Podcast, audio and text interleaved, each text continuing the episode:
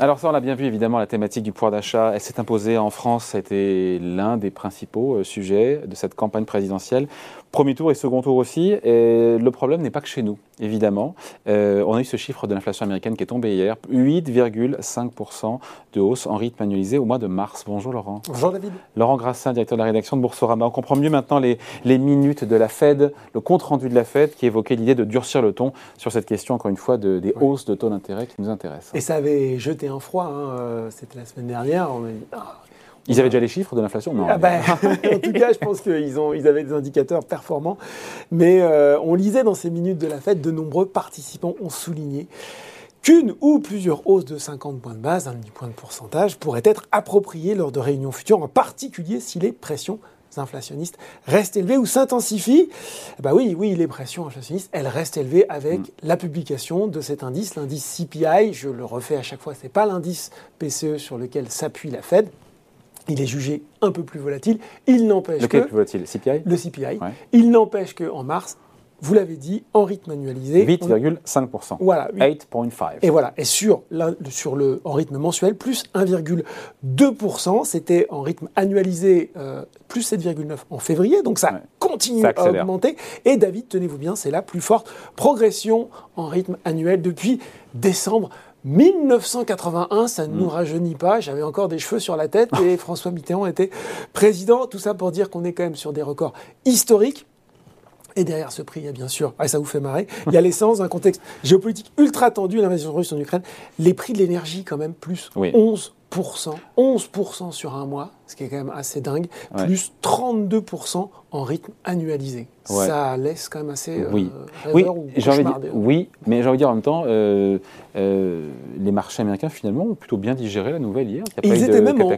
hausse, figurez-vous, Bah ouais. les marchés américains. Ils ont terminé en baisse, mais parce qu'on va voir ce qui s'est passé en cours de séance. Et oui, ils étaient même en hausse, parce que qu'est-ce qu'ils sont allés regarder? C'est toujours cette capacité fascinante des marchés à se projeter au-delà et à voir, euh, et à voir ce qui va se passer le jour d'après, on va dire, ou en tout cas les mois suivants. Ils sont allés regarder l'indice CPI Core, le fameux indice CPI Core, c'est-à-dire celui dont, moins dont on enlève notamment l'alimentation et l'énergie. Et là, qu'est-ce qu'ils ont vu? Alors, ils ont vu qu'il augmentait de 0,3% sur un mois, Ouais. et c'est moins que le plus 0,5% qui était attendu, Ah. là aussi sur un mois. Ça nous fait quand même, David, du plus virgule- euh, 6,5% euh, sur, là aussi, en rythme annualisé. C'est pour le corps, pour le corps. Ah, quand ce même. Ce qui, ce qui Quand reste même, quand hein. même pas mal. Plus Ouais. forte augmentation depuis août 1982. Ça nous rajeunit à peine plus.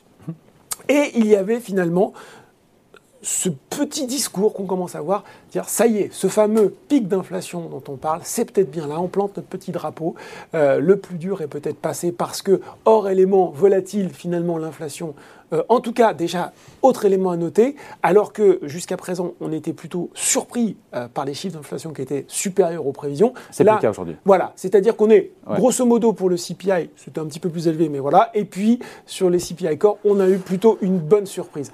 Jusqu'à ce que, euh, parce qu'on a quand même terminé dans le rouge, quand même, Léal, Lael, pardon, Brennard. Lael Brennard, qui euh, bientôt, euh, qui est un Vice-président, responsable, futur vice-président. futur vice-président de la Fed, nous disent attention, il, fa- il va falloir euh, euh, la nécessité pour la Fed de lutter promptement contre la hausse de l'inflation. Donc là où les marchés, eux, se disaient ça y est, finalement le cap est franchi.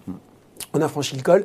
La Fed est venue rappeler qu'elle ne voyait pas forcément les choses de la même façon. Ce qui a, du coup, euh, les rendements américains s'étaient un peu calmés après, euh, après les chiffres de l'inflation, puis ils sont remontés. On, et est à puis deux- la- on- on est à 2,80 pas loin, ou non à peu près. Et puis, la, et puis la bourse a fini en légère baisse après ce discours. Euh, beaucoup d'experts disent si ça continue d'augmenter, les prix aux États-Unis, on va aller vers les deux digits, vers les chiffres d'inflation à deux chiffres, et pourquoi pas 10% On se dit oui ou on se dit non? Si on regarde ce qui s'est passé hier, ou en tout cas la conviction qu'en ont désormais les marchés investisseurs, c'est plutôt non. C'est se dire, on a passé le, le- le cap, euh, on a quand même une- un scénario, notamment des experts d'UBS, qui fait un joli chapiteau dans lequel on était à 8,5% au top, et puis on, on serait à, à- à 8 en avril, à 7,2 en mai, en 6,5% euh, en D'autant que le pétrole a rebaissé. D'autant que le pétrole a rebaissé, effectivement. Euh, ce qui est sûr, c'est que euh, 10%, a priori, ce n'est pas le scénario de consensus. Par contre, est-ce que c'est pic? Est-ce que c'est un pic ou est-ce que c'est un plateau? Ouais. Euh, il faut quand même voir les autres composantes des prix. Prix de l'alimentation qui a augmenté de 8,8% en un an, véhicule neuf 12,5%, véhicule d'occasion 35,3% en un an aux États-Unis, le prix des meubles 10 17%, je pourrais les égrener. On parle aussi Quand l'occasion coûte plus cher que le neuf. Euh, euh, également, euh, le prix des services qui continue à augmenter aux États-Unis, il n'y a pas que les produits, on peut parler aussi du prix des loyers, des loyers qui a, qui a, nettement progressé, qui dans certaines villes fait du 20-30% sur un an. Donc on voit qu'il y a une diffusion de la hausse des prix qui est assez générale alors 10% peut-être pas, mais sur un plateau d'inflation élevée, ça c'est beaucoup plus crédible. Bon, et si Wall Street semble un petit peu rassuré, un petit peu, le président Joe Biden, président américain, lui, il faut qu'il rassure euh, Main Street, il faut qu'il rassure eh Mr. Smith. Oui, oui, parce que euh, c'est tout son problème à Joe Biden. Il y a certes le problème des marchés, mais il y a aussi le problème de, euh, du consommateur américain qui met de plus en plus de dollars dans le réservoir de sa voiture. Hein. Les prix de l'essence, c'était plus 48% en un an. 48% aux États-Unis, on n'a pas l'habitude. C'est un euro le litre. Hein. C'est 4,30 euros le, ga le 4,30 le gallon. Alors je vous laisse faire la conversion. ça fait un euro litre, ça va, ouais, sont pas hein. Surtout l'essence est moins taxée. Mais en tout cas, ce qui est sûr, c'est que ça euh, baisse la cote de popularité de Joe Biden, qui est vers les 41%. On le voit. Il a les midterms qui arrivent dans 7 mois. Euh, il a également euh, un sondage qui expliquait que 2 Américains sur 3 disaient souffrir de l'inflation et que près de 7 sur 10 expliquait que c'était sans doute, qu'il n'en avait pas fait assez, que Joe Biden n'avait hmm. pas, pas, fait assez. Bah, les républicains appellent ça l'inflation Biden. L'inflation Biden. Donc ça, c'est vraiment un clou dans sa chaussure.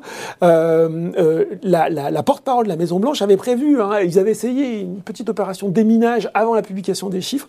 Euh, James Psaki qui avait dit que les chiffres de mars devraient être extraordinairement élevés. Donc on a vu Joe Biden qui sonnait la mobilisation générale contre l'inflation, avec notamment des mesures qui vont arriver. Vous l'avez vu, la plus symbolique, c'était sans doute celle de pouvoir mettre un petit peu d'éthanol, puisque euh, c'est interdit un petit peu d'éthanol dans l'essence de façon à faire euh, baisser un petit peu mm. le prix du gallon.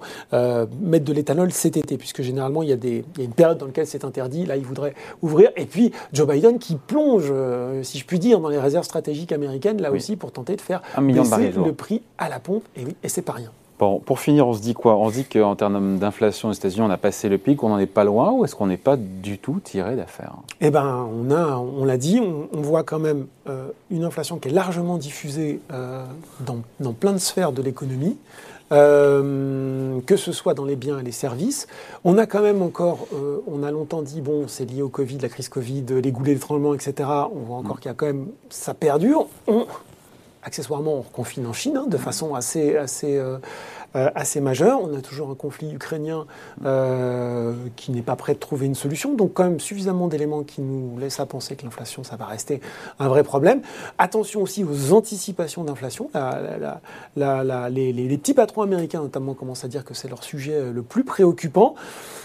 À côté de ça, il va, vous avez euh, une équation qui va devenir, on le fait un peu à chaque fois, mais c'est vrai, très compliqué pour euh, la Banque centrale ah américaine qui nous dit qu'il faut qu'elle commence à resserrer. Mais euh, attention, là, il va falloir qu'elle jongle entre resserrer trop fortement et puis pénaliser la croissance ou ne pas réussir complètement à juguler l'inflation. Donc le scénario, le consensus sur lequel tout le monde est à peu près d'accord et qui revient et qui persiste après ces chiffres, c'est que l'inflation restera significativement plus élevée qu'avant la crise. Oui. Et pendant c'est une quasi-certitude. 2022 et peut-être encore aussi 2023. Oui. Merci beaucoup. Explication signée Laurent Grassin, directeur de la rédaction Merci de Boursorama. Salut.